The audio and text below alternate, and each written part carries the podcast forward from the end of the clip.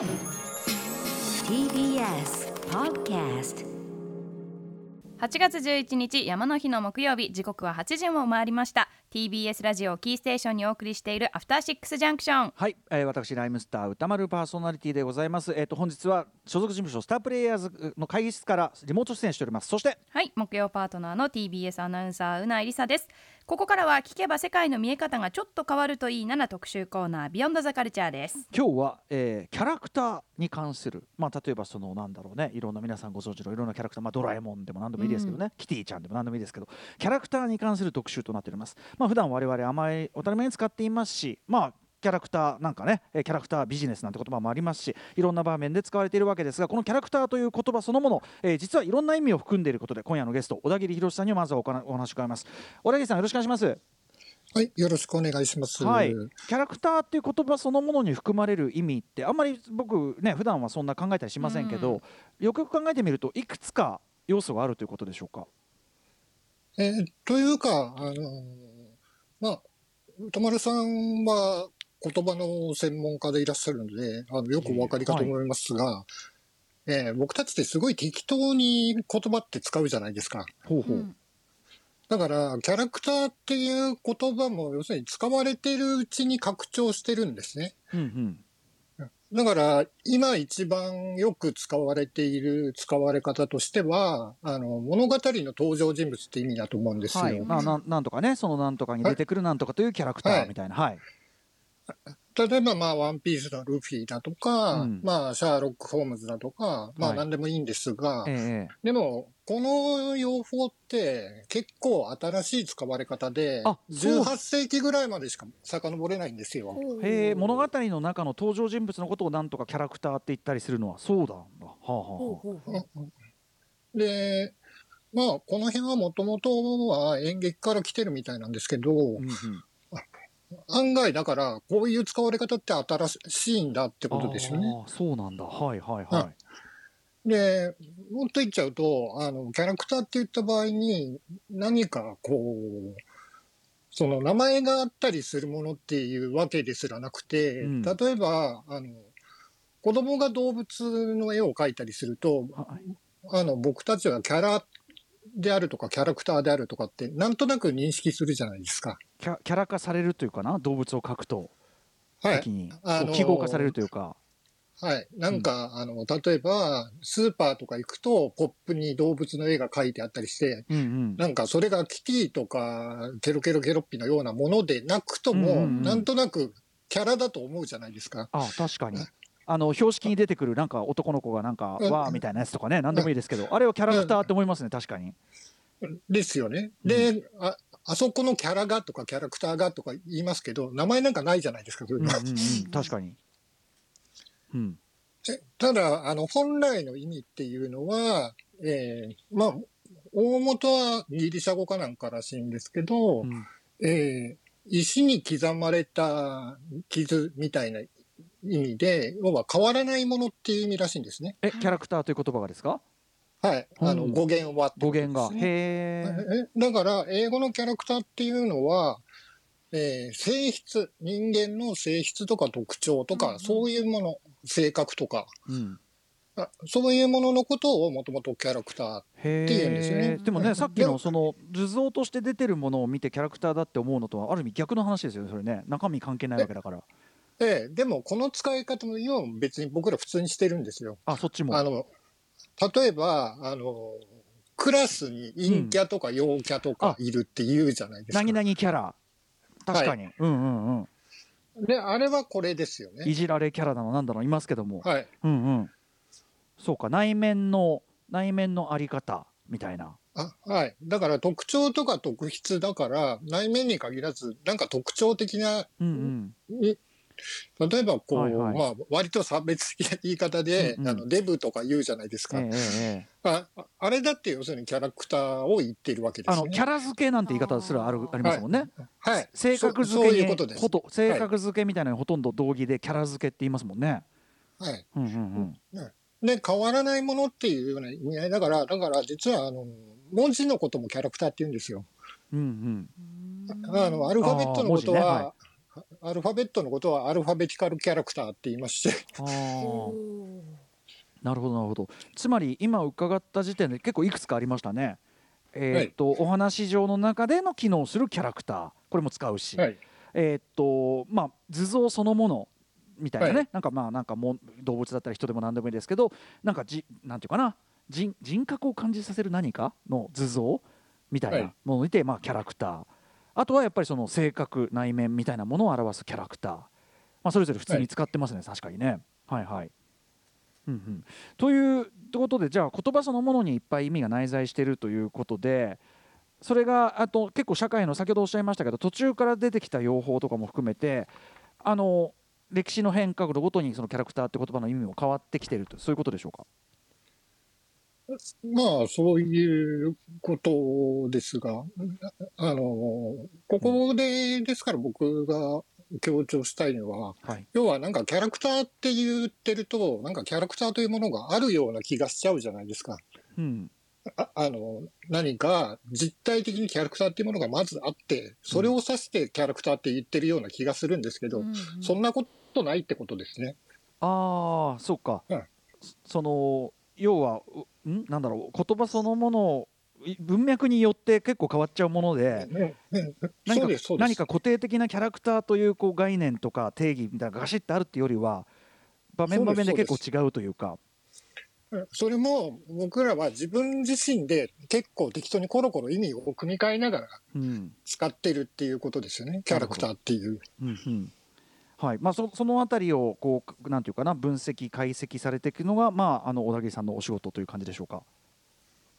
うんいや、あの、僕の専門は別にキャうんラクター論ってわけではないんですよ。うんうん あの、えー、この後多分ご紹介があると思うんですけど、はい僕は多分、えっ、と、現状は漫画研究で、専門がアメリカンコミックスっていうふうに言わないと怒られる感じですね。なるほどなるほど。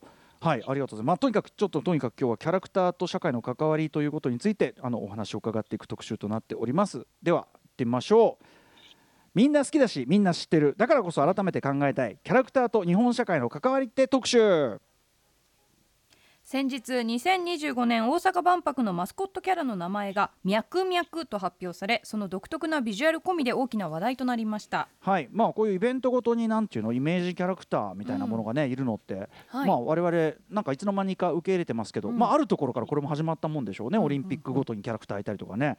はい、えーあとまあもちろん日本はいろんな有名キャラクターみたいのがいて、うん。まあ、我々の生活にも入り込んでますよね、まあ、ドラえもん、おばきゅう、キティちゃん、えーあとはまあいわゆるこう地方キャラね、くまモンがいたりとか、まあ、ゆるキャラって言われたりしますよね、まあ、ピカチュウ、初音ミク等々、えー多種多様なキャラクターが次々と生まれ、さまざまなビジネスに使われていたりしますと。ということで、今夜はこのキャラクターと日本社会の関わりにスポットを当て、えーお話を伺う特集をお送りします。それでは改めて今夜のゲストをご紹介します。ライターの小田切博さんです。よろしくお願いします。はいよろしくお願いします。はい、ということで、小田切さんのプロフィールご紹介をうなやさんからお願いします。はい小田切さんは1968年生まれのライターでアメリカンコミックス研究家ですトイ、アニメ、サブカルチャー誌など幅広い分野の雑誌で執筆しアメリカンコミックス関連の翻訳も手掛けています主な著書に9.11以降のアメコミキャラクターの変化について考察した戦争はいかに漫画を変えるかアメリカンコミックスの変貌 NTT 出版やキャラクターとは何かちくま新書などがあります。はいということで改めまして、まあ、今日ちょっと今日はキャラクターという言葉をめぐってのお話を伺っていく特集となっております。よろしくお願いします。はい、よろしくお願いします。先ほどもおっしゃってましたけどキャラクターという、まあ、言葉のそもそもの語源っていうのがね不,、はい。不変な性質みたいなことなんですねそうですね。なんか、あの、石にひびが入ったりするのをしているものを指してたらしいんですけど、もともと。だから、あの、文字との結びつきも考えると、だから、甲骨文字みたいなものを、あの、ギリシャでキャラクターって言ってたんじゃないですかね。あーまあ文字文字をキャラクターっていうふうにね今も言うっていうのはありますしねはい、うんうん、なんかだから何ですかねそのものとか状態みたいなものと何か性質が結びついた状態っていうか。っていうかですね、あの、これに、キャラクターとは何かっていう本を僕は書いてるんですけど、うんうんあの、はいえーキャラクターって何なのかっていうのは、こう、うんまあ、動的にというか、アクティブにその時その時で定義するしか基本的にはないというふうには思ってるんですが、ただ一番ちょっと現状の使われ方で考えると、一番納得がいく考え方はこれかなっていうのを一つご紹介させていただくと、はい。あの、斎藤玉樹さんっていう精神分析をやられてる先生がいらっしゃって、ええ。この方があの、キャラクターの精神分析という本を、まあ、僕の本が出たちょっと後ぐらいに出されてるんですよ。うんで、この本の結論として言っている定義がですね、キャラクターは同一性であるっていう話なんです。同一性で、同一性であるって言われてもなんだかわかんないと思うんですけど、あの、僕たちって自分は自分だと思ってるじゃないですか。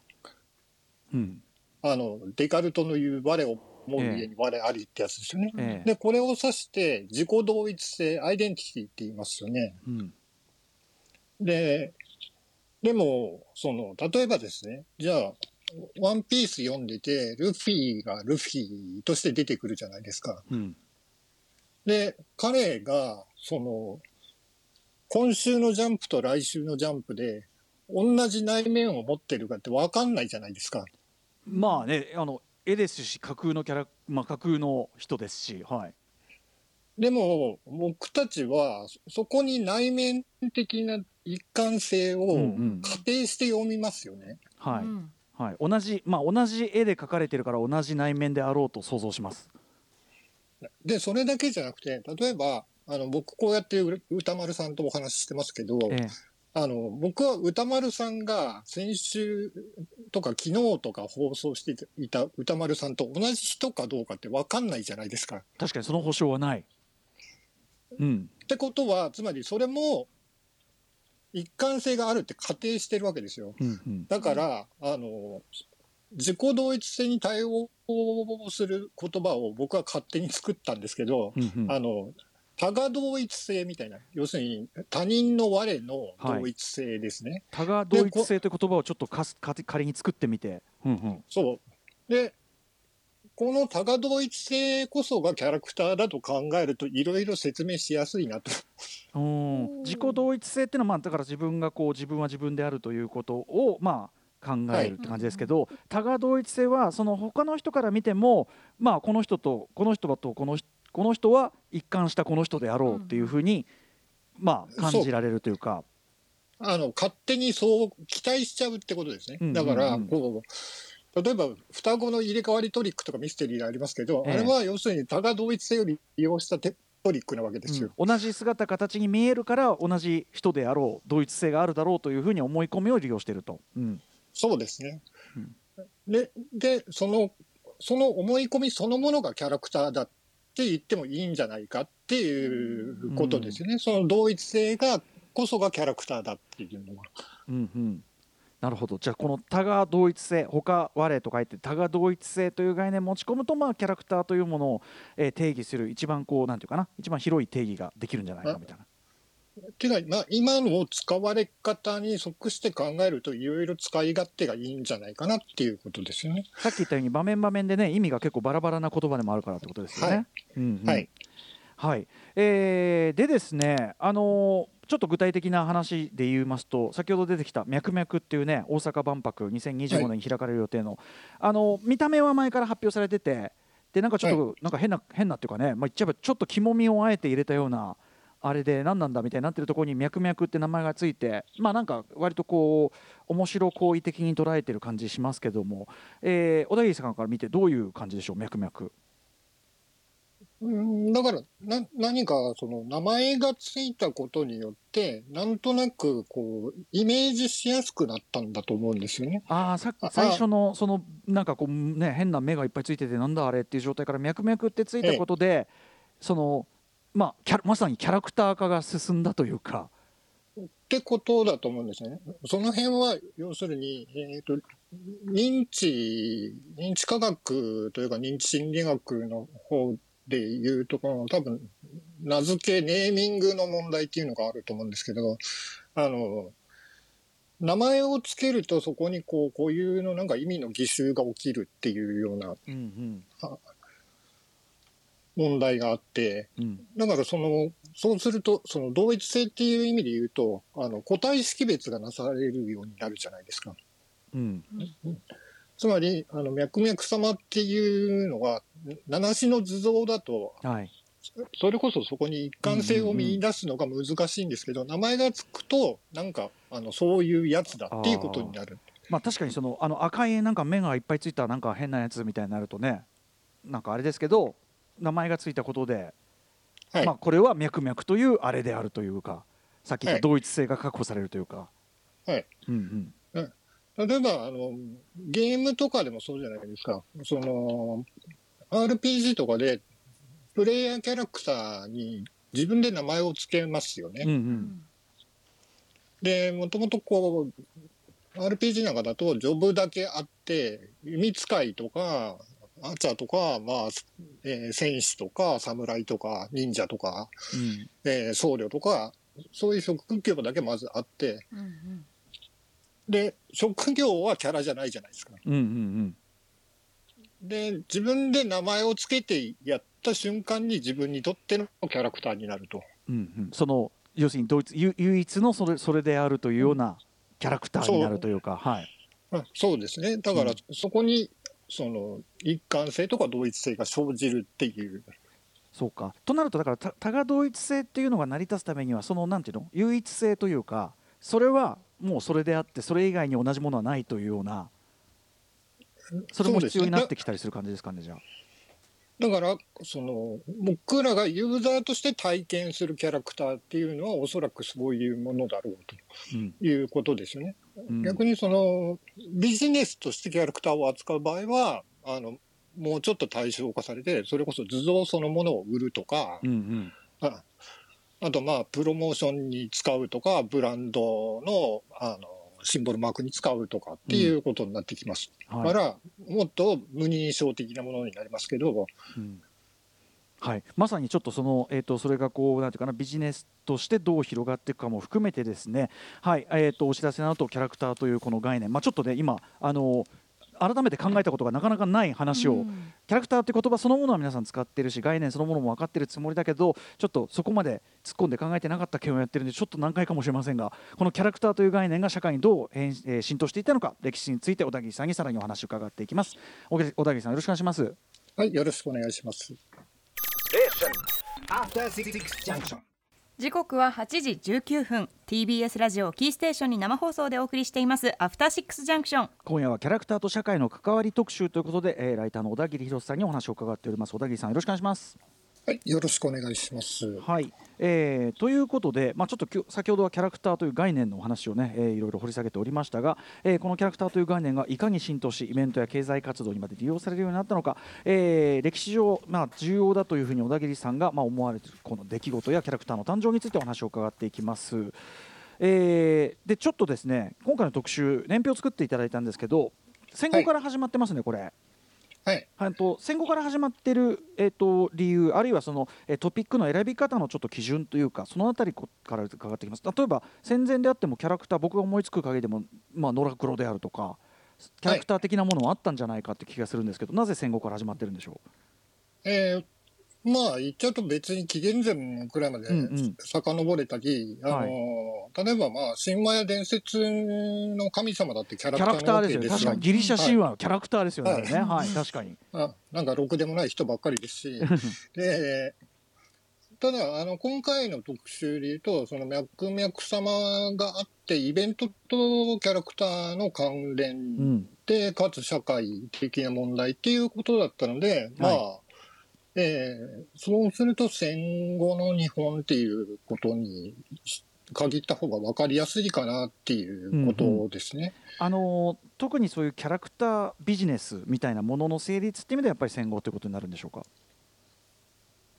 そうですね。あの、ちょっと、あの、話的には輪っから外れちゃうんですけど、一応戦前からあるんですけど、うんうんた例えばあの、漫画のアメリカでの成立はいはい。において非常に重要な役割を果たしたイエローキッドってい。う新聞漫画のキャラクターがい。るんですがイエロ、ーキッドはい。あの、黄色い関東衣を着た、まあ、ハゲ頭の子供のキャラクターなんですけど、うん。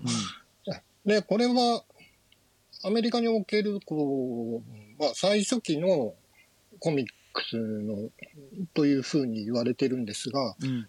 えーすごくこのキャラクターが人気を博したおかげで、はい。えーキャラクター商品がその時点にいっぱい作られたんですよ。うん。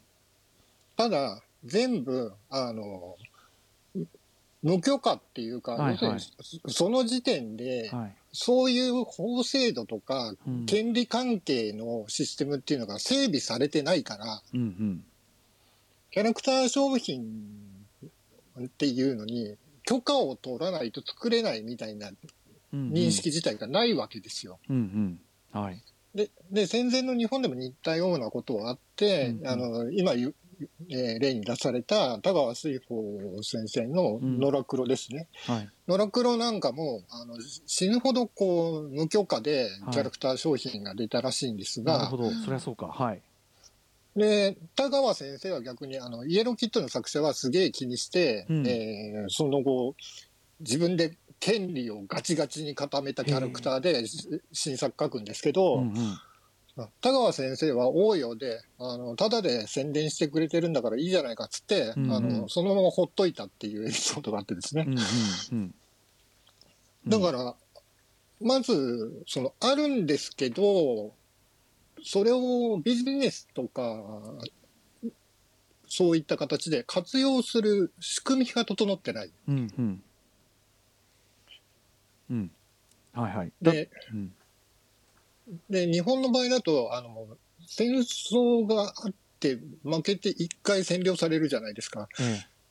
だから社会システム自体がそもそもそんな、あの、えー物語をどうこう言っている状況じゃ一回なくなりましたよえうね。んうんだからリセットされちゃってるっていうのもあって、まあ戦後からかなっていう。なるほど。うんうん。はい、ありがとうございます。あのということで、えー改めてでは小田切さんが特に重要だと思う、えー最初のトピック順繰りにしゃ、えー歴史的に伺っていきたいと思います。まずはキャラクタービジネスの誕生お化けの九太郎とハローキティはい。えーということで、まあ、最初はそのキャラクターを使ってビジネスをやるそこに権利が生じてその例えば著作者にお金入るとかそういう発想そのものは、まあ、あんまなかったってことですね。はい。うん、それが、えービジネスとして、まあ、今に至るような社会にこう定着していくというのはいつ頃ということなんでしょうか？えーまず、その、漫画に関して言うと、最初はその戦前からの流れで、えー児童雑誌でやってたんですよね。うん、あの、小学何年とか。というのも含めて、要するに月刊の児童雑誌でやっていたのが、あの、週刊の少年漫画誌が出てっていう流れになるわけですけど、はいで、その後、えー手塚治虫先生が、鉄腕アトムを1963年に、えーテレビアニメ化するわけですね。うんで、このテレビアニメ化の時点でアトムの、実はキャラクターマーチャンダイジングっていうのは始まってはいるんです。うんあの、明治製菓をスポンサーとして引き入れて、はいで、要は、明治製菓が鉄腕アトムチョコを出す代わりに制作費を出してもらうっていうシステムを作ったのが、であの、手塚先生なんですよ。はいはい。ただ、この時点で、要するに、チョコぐらいしか出てないんですよ。うん、明治製菓のそのお菓子ぐらいしか要するに番組を作る用のそれという以外はないってことですかね？あの、始まってヒットしてからは出だしたりとか、うん。あの、手塚先生自身が、えー虫プロ商事っていうファンクラブの運営を始めて、そのファンクラブでグッズ作ったり、作ってうん。会員に売ったりっていうのも始めるんですけど、はい。え要は、鉄腕アトムの時点では、まだそんなに、こう、制度もう、んやり方の洗練度も、あんまり整ってない。うん。はい。で、それが、こう、ものすごい大ヒットになったのが、オバキューのアニメで、はい、お化けの九太郎はい。のアニメで、これで、あの、小学館はビルをと建てたって言われていまして、うんうんで、小学館の、その、えー、オバ Q のヒットで建ったビルっていうのはオバ Q ビルと呼ばれていたと。これは「お化けの Q 太郎」もちろん漫画としてももともとヒットしてたけどアニメとしてなったタイミングでいろんな要するに各種いわゆるキャラクターグッズがいっぱい出て、その権利がまあ小学館にちゃんと行くようになってったそういうシステムがもう完全に整ってたのがオバ Q からってことですかね。整ってたっていうよりも、要は、えーテレビ局の方がそこ取らなかったんで、消防がないから、し消防学館が取ったら大儲けしたっていう話みたいなんですよね。そこに何ていうかな価値をまだ認め一般に認めきられてなかったというか、そうですね。うん、その辺は、まあおそらくアメリカなんかの方がまだ進んでいたとは思うんですけど、うん基本そのキャラクターマーチャンダイジングみたいなものっていうのはどう金になるのかみたいなのは全般に、そもそもテレビ自体もまだできたばっかりですし、うんうん全般に試行錯誤されてた時期っていうことですね。うんうんはいはいでえでもそのキャラクターあのオバ Q のはいっぱい出たんですよね？はい。えーアイスとかですね。まあ、おもちゃもいっぱい出て、えーあと、まあ、文房具とかが出るようになったのこの辺からじゃないのかな。うんうんうんで、まあ、その様子見てこれは要するにその例えばアニメとかこうテレビでやる子供向けのキャラクターっていうのはいろんな商品くっつけて売ればビジネスになるんだっていうのが。そうですね。逆に言うと、だからその辺から、まず、おもちゃの企画をを考えてから、えっ、と、番組内容を考えるみたいなのも、その辺から発想されていいくわけですね。今あの、後々、こう、ロボットものとか、はあの、魔法少女ものとかは、そういう形でオリジナルのアニメが立ち上げられてきますけど、今のねあの特撮ライダーとか戦隊とかもう絶対にそれはもうグッズ展開ありきでなんならキャラクターもデザインされてるとかってことですもんね。そうですね。はいはい。オバ Q から始まったと。これは1965はい。はいで、ハローキティの場合はもっと極端で、あの、もともとこう、あの、普通、普通の、小田切さんの音声が今音声が途途切切れちゃったかなれてしまっている状はい。況ですね。1974年ハローキティのところまで来ましたけど、はい。あれ？切れちゃったかな？もしもーしはい。あ今ねあ Zoom 越しにはね音声がはいあもしもし小田切さんすいませんちょっと音声途切れちゃいました。はい。はい。1974年ハローキティはい。えーハローキティはですね、もともと、あの、普通の会社がファン、あの、いわゆるファンシーグッズみたいなのを作っていた。うんうんで、そこで初めて、あの、キャラクターを、キャラクターとしてつ、えー作ったのがハローキティだっていうことなんですね。うん。要するにサンリオはその可愛いまあグッズみたいなものを出してたけどそこにそのさっき言ったまあ図像としての。うん。でもその時点ではその物語性とかそういうのなくてまあキティちゃんですよっていう本当にキャラクターだけがあるって状態ですもんね。そうです。あの、さっきの図像だけがあるってう。んいううん。で、その前は、サンリオは、あの、柳瀬隆さんとか、その辺の、あの、他の漫画家さんとかイラストレーターさんが描いた絵をくっつけた商品を開発してたらしいんですけあど、ーはいはい。要は自社オリジナル製品を、まあ、ハローキティから始めて、うん。要は、その、こう、あの、プロパティっていうんですけど、その使用権とか利用権の許諾、許認可をうん。商売の中心にしていくっていう。うんうん。はい、これすごいですよね。だからそのなんか元に原作があったりとかそういうことじゃなくてもうとにかく絵としてのキャラクター絵と名前っうん。ていうのだけがバンってあるってことですもんね。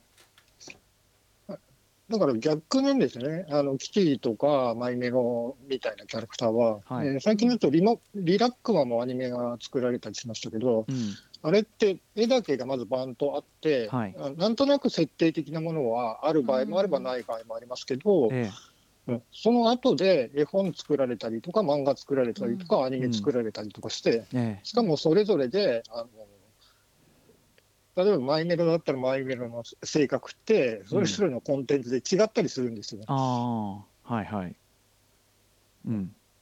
そ絵本版は、うん、絵本版はこうだけど、あのアニメ版はもうちょっとこう腹黒いとか、さっきので言うとだからちょっと多が同一性っていうところではちょっと若干ブレがある感じがしますがでも同一だと認識されちゃうじゃないですか。やっぱそこが面白いところなんですよ、やっぱ絵絵が絵が強すぎるのかな？絵絵とそのきやっぱ名前のブランド力が強いと大抵のその性格のブレぐらいは許されちゃうみたいな、だからそこで、じゃあ、あの同一性って何なんだみたいな感じになりましたね。確かに。なんで我々はそれを同じキャラクターと認識できるのかしているのかっていうことですかね。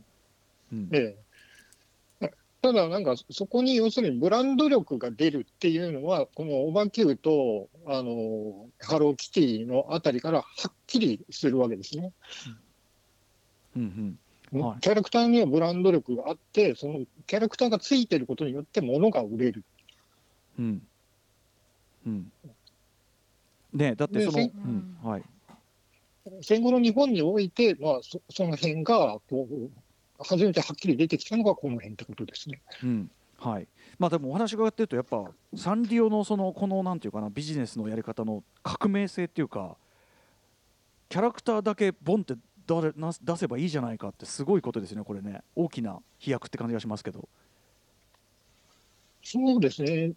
ただあの、ひょっとするとそういうのが先だったかもしれないので、あーなんとも言えないんですよあそっか。ね。物語そうか。物語がセットそこから波及するよりも本当は図像だけがボンってあってっていう方がええ。そうか、あのそっちが先にキャラクターと呼ばれてたのかもしれないんで、うんうん。ああのさっきも言ったように、その物語の登場人物としてのキャラクターっていうのは18世紀ぐらいまでしか、あのリテラルには遡れないので、現状の研究だと。そうか。そうかなるほどなるほど。まあでもそのある種その元からあったそのキャラクターっていうもの自体が持つ強みみたいなものをすごい打ち出したってことですかねサンリオはね。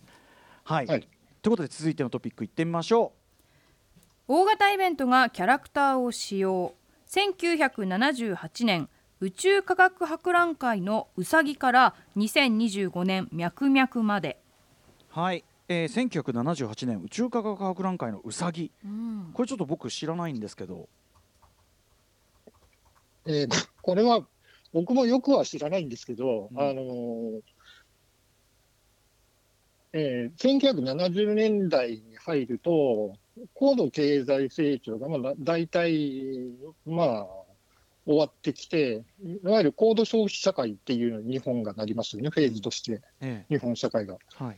そこで一つあるのが、71年に大阪万博がありますけど、要はあの大規模な博覧会のブームっていうのがそこから出てくるんですよ。うん。あ80年代に最もこう華やかに行われますけど、はい。で最初はそのイベントにおいてシンボルマークしかないんですよ。ああしそうですね。普通そうか普通の。シンボルマークっていうのはだからそのなんかそのなんていうの動物とか人とかじゃなくて、まあ、宇宙宇宙だったらなんかこう宇宙っぽいなんかがこうはいできてるとか、あのど同心円状のものが重なってるとか、そういう幾何学的なやつええですね。ええで、うん。大阪万博もあの別に太陽の塔ってあれキャラでもなんでもないじゃないですか。まあね今となってはちょっとそのキャラ的な意味付けがちょっとついちゃってるけど、うん。あれは別にあの大阪万博の公式キャラクターとかそういうものではないので。確かに全然関係ない。あれだけは。はい。でこのあの宇宙科学博覧会くらいでうん。これが初めてかどうかはちょっと、あの断言はできないんですけどこの宇宙科学博覧会1978年のはいこの時にあのマスコットキャラクターが作られてるんですよ。このシンボルマークと別に。はい。でどうもこの辺からマスコットキャラクターが作られるようになったっぽいんですね国内では。これウサギってやっぱ月のウサギ的なことなんですか？みたいですね。うん。へえでウサギっていうのがまあ使うこうイベントにつくっていうのが大体こんぐらいかわこのぐらいから、可はうんええ、このぐらいから始まって、で、80年代に、その、全国各地でいろんな博覧会が行われるようになるわけですよ。うん。あの、筑波はい。の科学博とか、はい、もうそこぐらいになるとそのキャラクターとセットでそのイベントを思い出しますもんね。筑波とかになるとね。はい、コスモ星丸コスモとかですね、シマルはいはいだから、そういうこと自体がやられるようになったのが、この辺からだっていうことですね。ちなみに80年代。ちなみにこれちょっと世界の話ですけど僕のなんとなくの感覚だと確かにあのモスクワオリンピックって何年でしたっけ？そのあの時にミーシャってキャラクターがいてあはい。あれが70年代末ぐらい。70年代末ぐらいなんかオリンピックにああいうキャラがつけるってあれはいつからなんですか？あれも、ですから、その辺、多分70年代後半くらいからだと思うんですよね。あの、東京に五輪とかもあるんで、うんあの、僕も厳密にいつぐらいからかっていうのは、そこは調べてないんでけど。ですも少なくとも東京五輪とかにはないですもんね東京五輪じゃないですね。ねだから60年代じゃなくて、70年代のどこかから多分始まってるんですけど。まあでもミーシャでその次も LA のあのロサンゼルスの時とかも、あの和紙のやつがいたりとかイーグルサムですね。ねでそこからキャラクターっていうのがもうつくもんだみたいになってますけどやっぱり世界的に見ても70年代後半80年代通じてそのキャラクターその大型イベントにキャラクターつけるみたいなのが定番化したみたいな感じですかねじゃあ。だと思いますね。で、オリンピックに関しては、それと商業化への批判っていうのがセットになってて、はいはい。あの例えばアメリカでロス五輪やった時に、えイーグルサムとあのミーシャがこう戦ってるみたいなえうんうん。風刺漫画が描かれてるんですよ。まあ、モスクワはねあのまたこっちあのいわゆる西側諸国がこうボイコットしたりしましたからね。うん。うん。で、イーグルサムはあのやたら、えー、とキャラクター商品とかも出ましたし、はいそのこオリンピックがこんなにコマーシャルだったりとか政治的な意図に左右されていいのかっていうような批判を意図して、まあ、そういう風刺漫画が描かれてるっていう感じなんですね。うんうんうん。はい、でその風刺するときに素材に使うのにもちょうどいいっていう。ああ確かに象徴。要するに人格化されてますもんね。LA ロサンゼルスオリンピックの人格化がイーグルサムだし、はい、うん、モスクワオリンピックの人格化がミーシャだから、うん。そいつら戦わせると何かを封したことになるっていう。確かに。確かに。なるほどなるほど。ね、い今となってはね例えば警察にピーポー君がいたりするってうん。よく考えたら昔だったら絶対ありえないことが普通になってるけど。あれも結構80年代ぐらいなんですよね。ああやっぱそうなんだ。じゃあこんぐらいに定着してたってことなんですね。まあアメリカはもちろんねそのキャラクタービジネスのもう大先輩というかディズニーがバーンといてっていうのがありますけど。あでもディズニーは結構得意ですね。うん。で、あの、スター・ウォーズが78年にはい。あるじゃないですか。ええ。でスタ、スター・ウォーズがっていうより、ルブカスがなんでうん。あんなに成功したのかっていうと、えあの、当時のハリウッドって、えうんキャラクターマーチャンは儲からないから手を出すなって言われてたんですよ。はい。で、ルブカスはそこを、うん。いや、俺はこう、監督料安くていいから、うん。権利くれって言って、そこの権利根こそぎ持ってって、はい。あの、自分で営業して、マーベルからうん。コミックブック出させたりとか、はい。あの、トイビズから、トイビズヤマテルから、うん。あの、おもちゃ出させたりっていうのを自分で営業して、はい。キャラクターグッズが出るような環境をうん作って、スター・ウォーズを出したおかげで大儲けしたんです。ね、しかもその権利をちゃんと自分で確保したってことですもんね。はい。うん、そうだよな。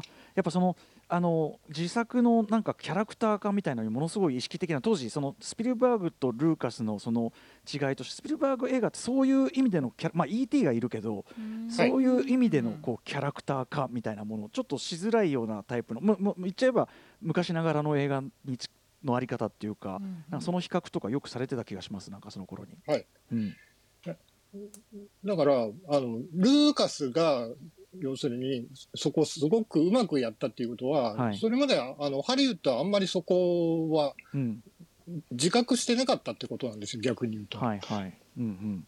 そうか。そじゃあれはなんか、はい。うん。それはなんか、その前に、えっ、と、ドリトル先生の映画かなんかで、えーマーチャンかませて大失敗したかららしいんですけど、はああ。だからそういうものは売れないよっていう定説があったぐらいで、い。だからそういう意味では面白いですね。世界的に日本のみならず、その70年代後半から80年代にかけてキャラクターっていうのがその仕事ビジネスになる商売になるっていうのがなんていうかな形になっていくっていうのはなんかそれがどシンクロしてるのは面白いですね。だからいろんな方向性でそれが起きてるってことなんですよね。あの、日本だと80年代にちょうどアニメブームがあるんで、はい。あの、ヤマトとかガンダムっていうのが、あの、それまでと違った形のトイのマーケットを広めたりしてますし、小田切さんこれなかなかなぜってね答え簡単に出せることじゃないかもしれませんけどなぜこれ同一あのなんていうかな同時期にシンクロして起こったという小田切さんご自身はお考えですか？これはやっぱ、あの、えー第二次大戦からある程度時間が経って、うん。えー日本の場合は完全にそれですよね。あの、社会が豊かになったから。うん。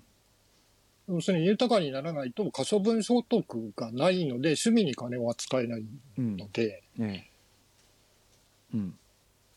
うん。まあ余裕が出たからももちろんあるでしょうけど。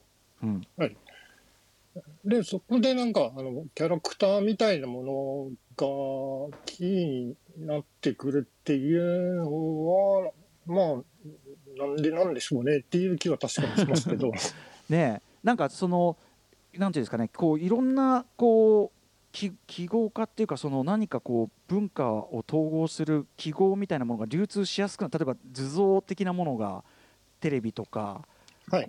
まあ、その例えば雑誌とかのカラフル化とかそういうなんか図像的なものが流通しやすい環境とかそういうの関係してるのかなって気が僕は個人的にちょっとしたんですけど、あ、切れたかな？うん、あ切れちゃったかな、うん。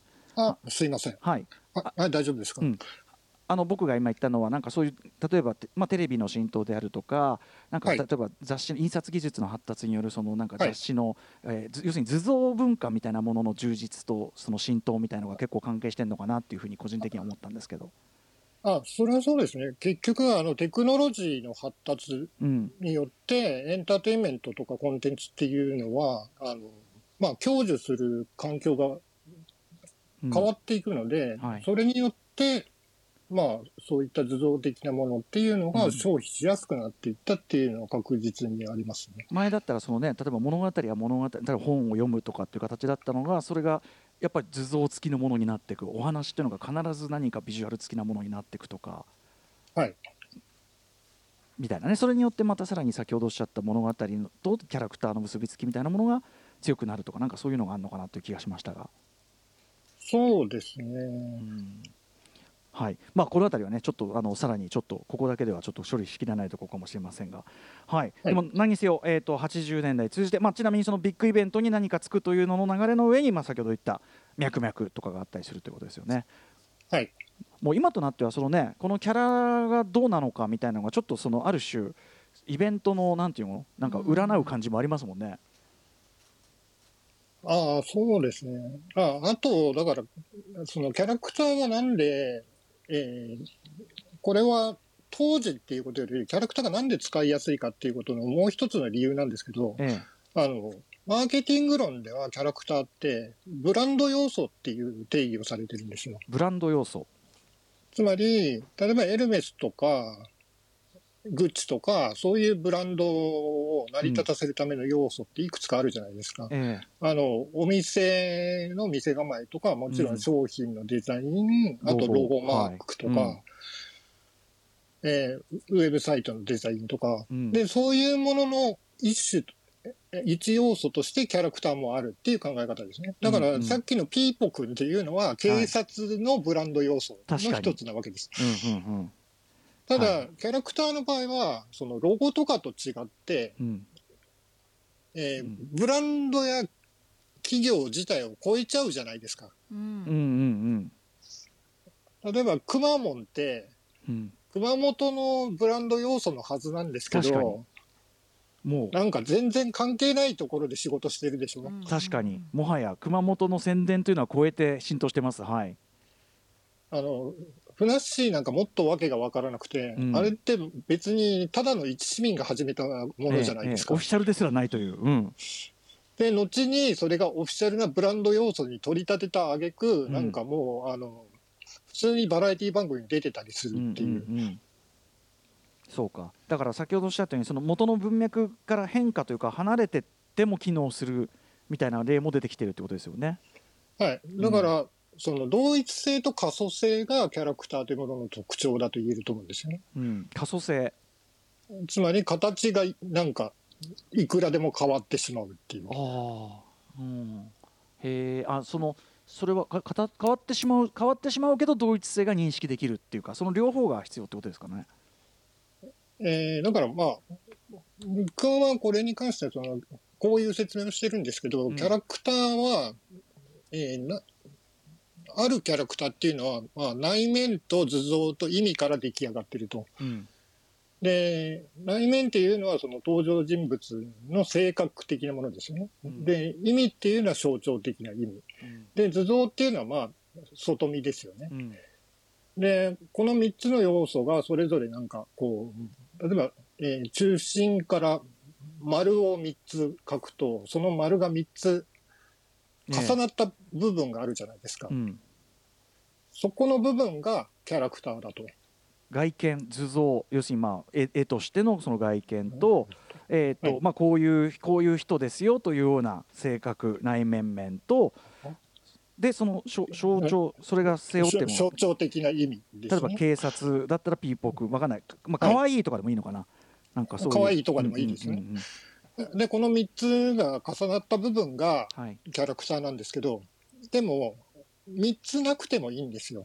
例えば、小説のキャラクターだったら図像ないわけですし、ああ確かにシャーロック・ホームズ、でも、シャーロック・ホームズの場合、でコナン・ドイルが小説書いて、うんこれがストランドマガジンに掲載されたときに、写真がつくじゃないですか。はい写真がつくと図像が追加されるわけですよう。んだから、後から足されることもあるし、これらの3つはいの要、素は。たまたま今シャーロック・ホームズ的とされる記号の数々はその時たまたまその挿絵についてた要素に過ぎなかったりしますよね。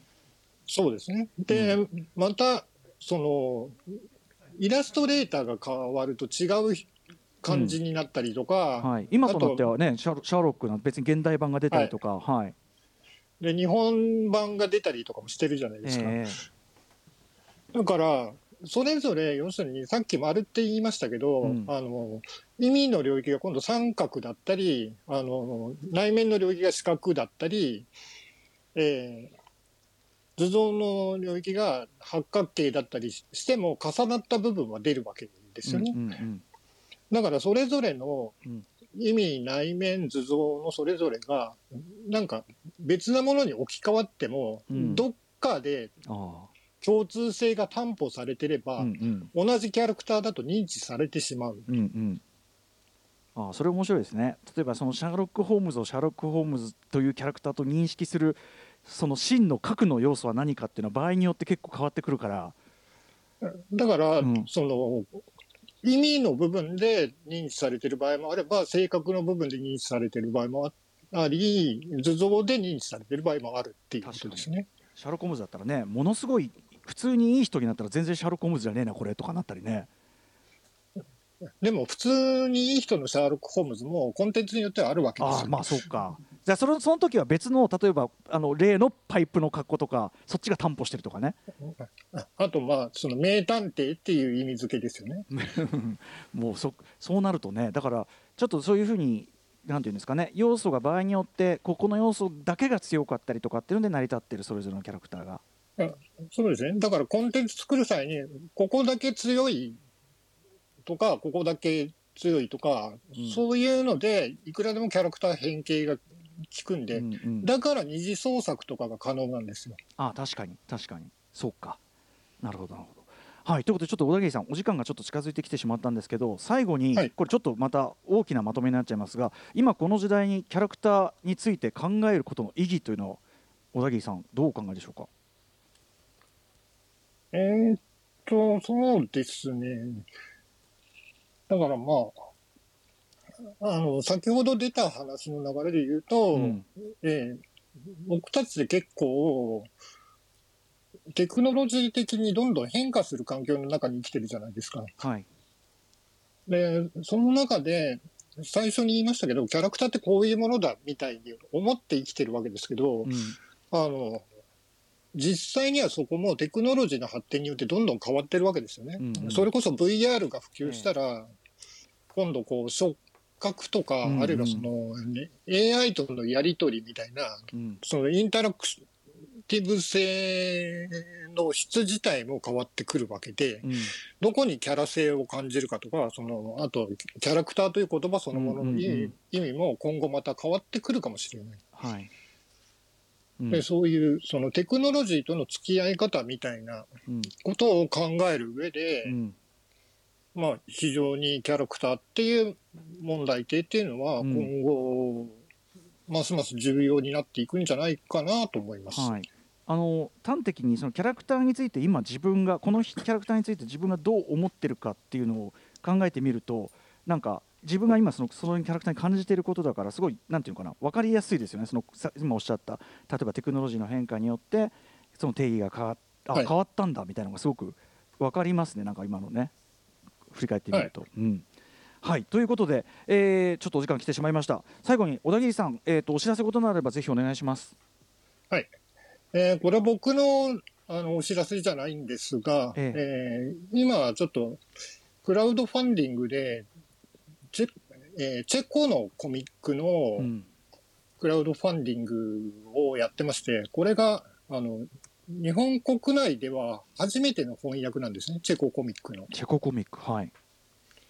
うんで、例えば僕たちってハリウッド映画とか、うんアメリカンコミックスとかをの日本初紹介って知らないじゃないですか。うんで、チェこのチェココミックに関しては、これが正真正銘初、初翻訳なので、うんうんちょっとあの注目してみてほしいなと思ってます。どどういう作品なんですかちなみに？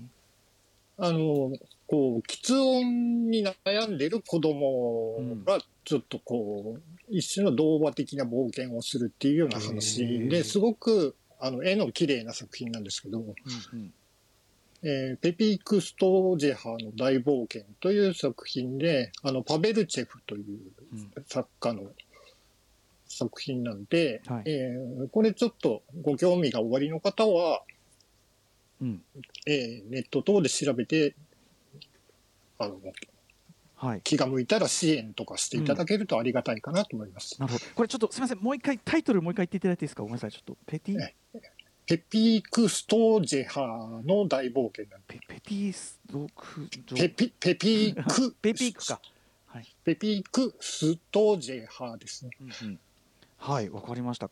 あのじゃあちょっとこれしあの興味ある方は調べていただいてという感じですかね。はい。ということで、ありがとうございました。えー本日のゲストはライターの小田切弘さんにキャラクターと社会の関わりというかキャラクターとは何かの本質についていろいろお話を伺いました。小田切さんありがとうございました。